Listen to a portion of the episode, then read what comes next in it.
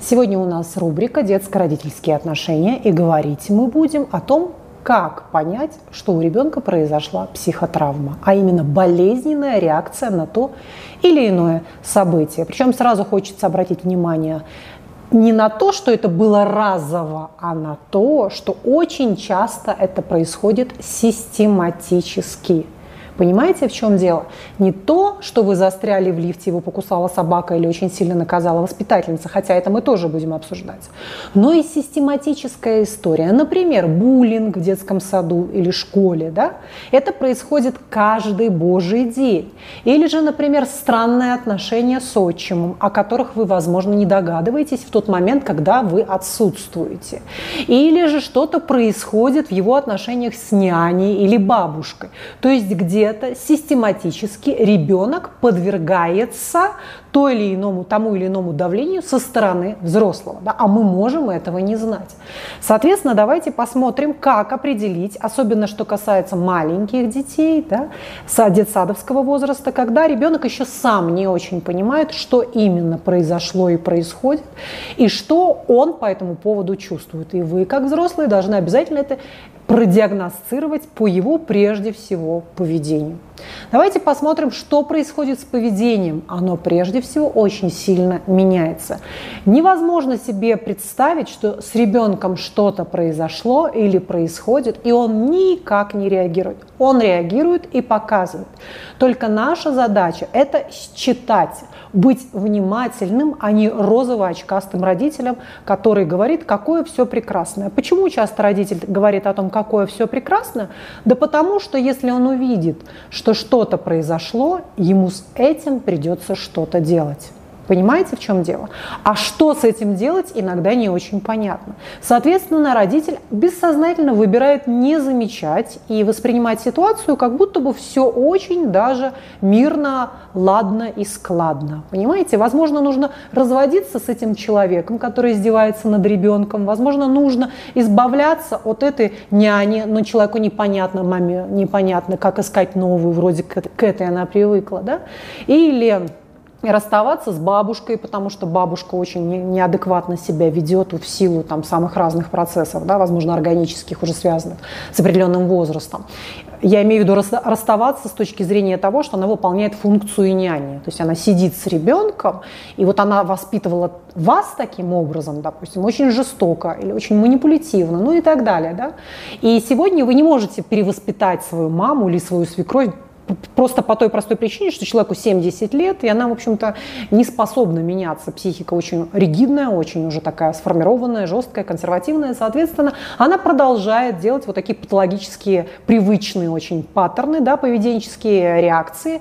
Соответственно, вас это не устраивает, это травмирует ребенка, и, возможно, придется с ней расстаться. Но для того, чтобы, в общем-то, так вот, эту эту особенность не всегда хочется заметить, потому что уж так удобно, когда мама забирает ребенка из садика, когда мама готовит ему, разогревает обед или там ужин. Это так удобно уехать куда-то на Мальдивы, оставить ребенка на две недели с мамой. Это так удобно, это так удобно. И так не хочется видеть, что это может травмировать ребенка.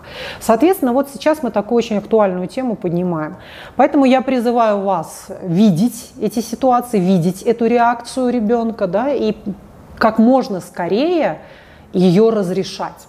Давайте посмотрим, что именно может происходить. Ну, во-первых, ребенок может замыкаться, то есть он перестает разговаривать или становится очень пассивным, говорит мало или напротив – начинается какая-то странная расторможенность. Он прыгает, бегает, и это очень ему не характерно и очень не свойственно. Да? Какие-то частые истерики, слезы на пустом месте, то, чего также ранее не наблюдалось. Далее вы замечаете, что ребенок может описаться или обкакаться. И это может быть не только, допустим, ночью, но и днем, что вообще было бы очень странным для него. Да? Вдруг раз непонятно, с чего вдруг ребенку 3 или 4 года в жизни не писался, и вдруг на тебе. Описывался, просыпается после обеденного сна, да, он описывался, или просыпается с утра описывался, или я еще что говорю, что может быть, да, описывался в момент игры, просто не заметил, да, или обкакался, да. Соответственно, вот этот инурез, инкапресс, вот эти вещи мы должны с вами отследить. Дальше, что мы можем, на что мы можем обратить внимание? Ребенок начинает очень много есть, то есть такой неуемный аппетит – начинается какая-то лавинообразное потребление сладостей. Раньше он был к ним равнодушен, просто вот это засовывает в себя. Да? Соответственно, или же напротив, ребенок отказывается от еды, не хочет есть, отказывается даже от тех продуктов, которые раньше доставляли ему радость. Вот это его любимая сосиска, проклятая, с каким-нибудь, допустим, или наггетсы ужасные в Макдональдсе, и вдруг даже их он не хочет есть. Что произошло? Не очень понятно. Это должно наводить нас все-таки на, какую-то, на какое-то размышление, на какие-то мысли. С чего вдруг, что этому предшествовало, почему он таким странным образом начинает себя вести. Да? Дальше ночные кошмары. Очень это характеризует то, что происходит в течение дня. Ребенок ранее спал спокойно, сейчас сон прерывистый, поверхностный, с яркой возбудимостью, с криками, визгами. Он может видеть что-то, да, что в кровати какие-то рыбки, мертвые голуби, что кто-то пришел, кто-то зашел, кто-то с ним лежит. Он может там, не узнать вас, да, как будто бы это такой сомнамбулизм вот, начинает вдруг происходить, не очень понятный, откуда это все. Соответственно, вот такие ночные кошмары начинаются. Он может вам рассказывать, что вот что-то пришел, какой-то огромный снежный человек, этот снежный человек, он вот со мной меня украл, он меня куда-то потащил. И такое вот жуткое какое-то сновидение может вам воспроизводить. Да, это тоже неспроста. Безусловно, может получиться так, что вот он просто мультик какой-то на ночь посмотрел, перевозбудился. Да, это мы с вами понимаем. Но почему он раньше так на эти мультики не реагировал? Понимаете, да? Потому что, опять же, мы должны понимать, что дети очень разные, особенности вообще психического развития разные, нервная система у детей также очень совершенно разнообразна. Поэтому один ребенок имеет эту гипервозбудимость, впечатлительность, да, такую повышенную какую-то лобильность психи- психологическую. Соответственно, мы понимаем, что да, его возбуждает все подряд, он плачет от всего, он а, перед буквально все его впечатляет. И очень-очень у меня мальчик такой мнительный. Мы уже знаем, потому что невропатолог нам сразу это диагностировал, когда ребенок родился, что ой, ребеночек с повышенной, повышенной возбудимостью. Все это соответственно, мы уже это понимаем. Но если было все в порядке, если она все было вообще абсолютно адекватно, да, и вдруг происходит какое-то, и вдруг, хотя психологическая травма может произойти как у гипервозбудимого ребенка, так и у ребенка с абсолютно здоровой, абсолютно спокойной психикой, да, Соответственно, и в том, и в другом случае. Опять же, хочу вернуться к очень важному моменту. Одна и та же ситуация может по-разному сказаться на разных детях. То есть один ребенок будет воспринимать, я не знаю, крик женщины, воспитательницы, как ни в чем не бывало, а другой начнет проявлять какие-то невротические вздохи, а, начнет проявлять какие-то тики, вот опять же к ним, к симптомам, на которые стоит обратить внимание. Вдруг ребенок задышал вот так, как будто бы ему не, вдох, не вздохнуть, да, вот такая гипервентиляция, не надышаться, как будто бы ему. Вы на это тоже обращаете внимание. Вдруг появились какие-то лицевые тики или просто телесные какие-то подергивания, которых не было раньше. Вы также обращаете на это внимание. Или же появились какие-то навязчивые движения, которых он не делал раньше. Ну, например, вот он прыгает по этим каким-то странным клеточкам, да, и он не может не наступить там, и он должен наступить на каждую клеточку или не должен на нее наступить, то есть он фокусируется на чем-то. Он трогает какие-то стены предмета, что-то там про себя проговаривает, то есть создает уже такие внутренние ритуальчики, да, при помощи которых он пытается справиться на самом деле с этими страхами, справиться с этой тревогой, которую он не понимает. Есть какой-то дискомфорт, но дифференцировать он это как-то осознать, просканировать ребенку очень сложно, да, в силу того, что он это еще просто в целом не способен делать. Все, он не может это обозначить, он не может вывести это в поле осознанности, он не может это донести до вас, что конкретно с ним происходит. Соответственно, ваша задача на это смотреть.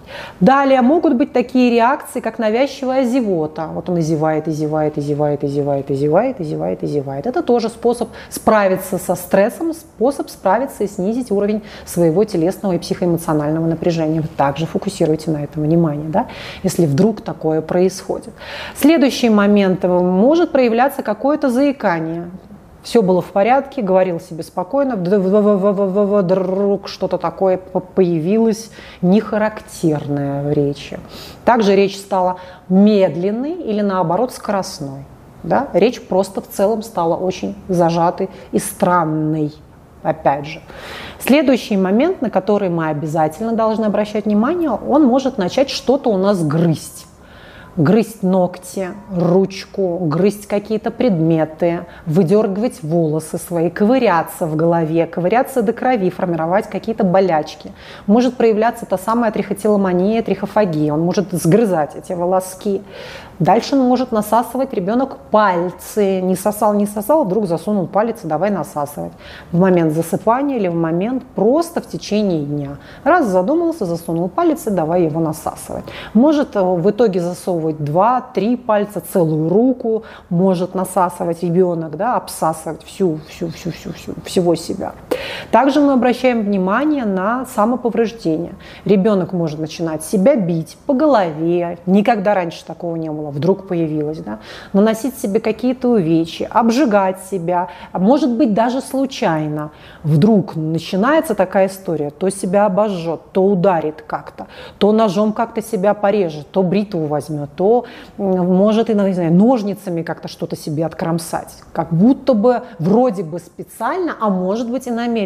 Но и в том и в другом случае специально, намеренно. И в том и в другом случае мы непременно должны на эти вещи обратить внимание.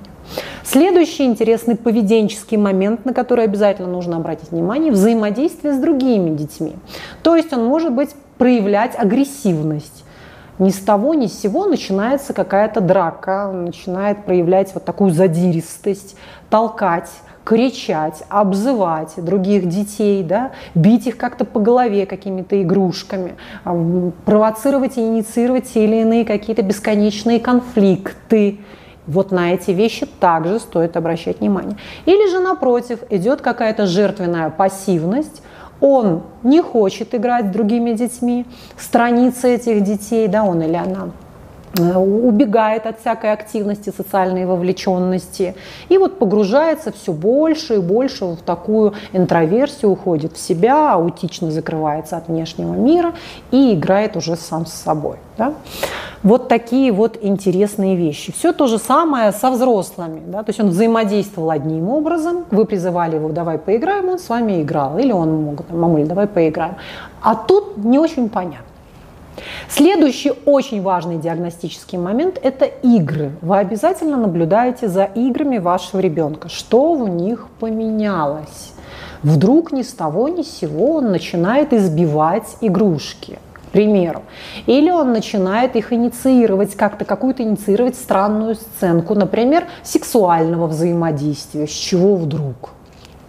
Он начинает рисовать, и это тоже яркая диагностика в нашем случае с вами. Мы можем даже попросить его что-то порисовать, да, и наблюдаем, что он рисует, какой выбор цветов он берет, да, красные, яркие, или он выбирает темные тона, мелкие штрихи или что-то другое, более, более ровное или более плавное. Мы также на это на все смотрим. Например, дети, которые пережили военные события, смерть близких, они эти вещи отыгрывают, потому что детская психика музыка помогает им при помощи проекции, при помощи игротерапии, о которой им никто не говорил, да, но вот такая попытка справиться с тяжелыми эмоциями, попытка отреагировать их, да, ребенок начинает ее проигрывать в тех или иных сценках. Вот он играет в этот пожар, в эту войнушку, в это насилие, играет, играет, играет, играет, играет, до тех пор, пока психика не придет более-менее, не адаптируется к этому событию, не переводит переварит это все, да, частично примет, частично что-то будет вытеснять.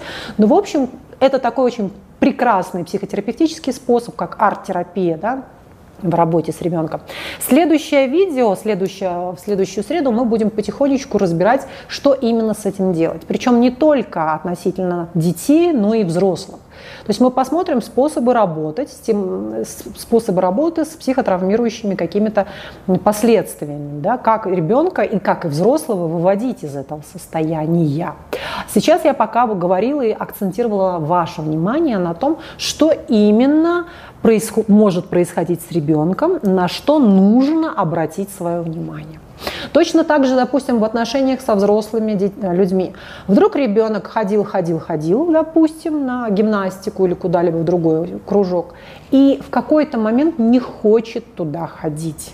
Не хочет. Он очень сильно изменился, да, и, хочет, и избегает вот этого воспитателя или вот этого тренера, вот этого учителя. И вы понимаете, что с этим человеком явно что-то произошло, то есть этому событию что-то предшествовало, с этим что-то сопряжено, понимаете, такое, или родственник. Вы видите, что в присутствии этого человека, взрослого, ребенок ведет себя нехарактерным образом, странным. Между ними что-то странное такое происходит. Да? Соответственно, тоже можно и нужно обратить на эти моменты вот такое внимание, друзья мои. Видите, вот так. Я же вообще-то детский психолог на минуточку вообще-то, да, я с детской кафедры, ну, вот так получилось, что со взрослыми людьми мне нравится работать больше. Просто я подумала о том, что очень интересно с точки зрения обучения именно идти на детей. И, кстати, я вам это настоятельно рекомендую, кто учится в университете, особенно в моем СПБГУ, у вас будет на клинической психологии, у вас будет потом выбор, да, дальше, куда пойти. Будет выбор пойти в кризисы, на, клини... на просто психотерапия, да, просто терапия, консультирование, или на детей. Я вам предлагаю идти на детей, потому что Терапия у вас и так будет, это и так база, правильно? Чтобы зачем отдельно идти на консультирование? Оно и так у вас будет. Кризисы тоже это нечто, что у вас будет включено, ну это можно так догнать, да, доверстать. А вот дети, это настолько, все мы были дети, это настолько базово, это настолько важно, это такие как бы истоки и зачатки, и это так интересно, вот даже вот с теоретической точки зрения, как оно все происходило. Потом не обязательно с этими детьми работать. Ну, не обязательно. Я вот особо с ними не работала. Да? Мне просто больше гораздо нравится работать с родителями. Это намного эффективнее, нежели работать с детьми. Потому что в данном случае намного важнее поработать с родителем, нежели просто постфактум помогать ребенку, а потом ребенок идет опять к этому родителю, который начинает его уродовать. Соответственно, лучше бить сразу в десятку, в родителя. Он и является в данном случае нашей терапевтической мишенью, а не ребенок. Ребенок это уже как бы симптом семьи, симптом всей этой дисфункциональности, которая происходит в данном случае. Поэтому вот семейную терапию я люблю, а непосредственно работать с детьми – это такая история, история непростая, сложная. Поэтому я вот смотрю с таким даже трепетом и вот каким-то пиететом на детских психологов, что они отдали вообще свою жизнь вот какому-то как будто бы даже служению, да, вот работу с детьми удивительно, как у них, вот, опять же, я смотрю на педагогов в школе, на воспитателя, воспитатель, на воспитателей, да, думаю, боже, как, как, как они это все выносят, то, что я, например, ну, мне тяжело, вот, признаюсь, мне тяжело. Так что вот такая вот история, что касается наших с вами детей. Моргенштерна, кстати, посмотрела я вчера интервью частично, вы мне многие прислали, что Моргенштерн, мой фанат, слово в слово говорит вообще все из моих видео, а признаться не хочет в том, что Алишер, признайся уже наконец, что ты меня очень сильно любишь и смотришь, так как я прямо слышу свои слова вообще в твоих, из твоих уст слышу, Алишер, свои слова. Поэтому, если ты скажешь мне, что ты меня любишь, мне будет очень приятно. И очень неприятно, что люди скрывают. Я же вам уже рассказывала, да, мне пишут очень много известных людей, и вот я, я, я, я, я там спрашиваю, говорю, давай, пожалуйста, приходи на консультацию, просто напиши в Инстаграме, что ты любишь Веронику Степанову. Ну нет, не могу, не могу, не могу, не могу, не скажу, не скажу. Я говорю, ну тогда иди в жопу. Пошел ты в жопу. И, и посылаю в жопу, потому что мне это очень неприятно понимаете? Когда человек где-то тайно там в уголке меня любит. Я хочу, когда меня люблю, когда меня любят открыто, а не тайно. Это, кстати, платье у меня такое.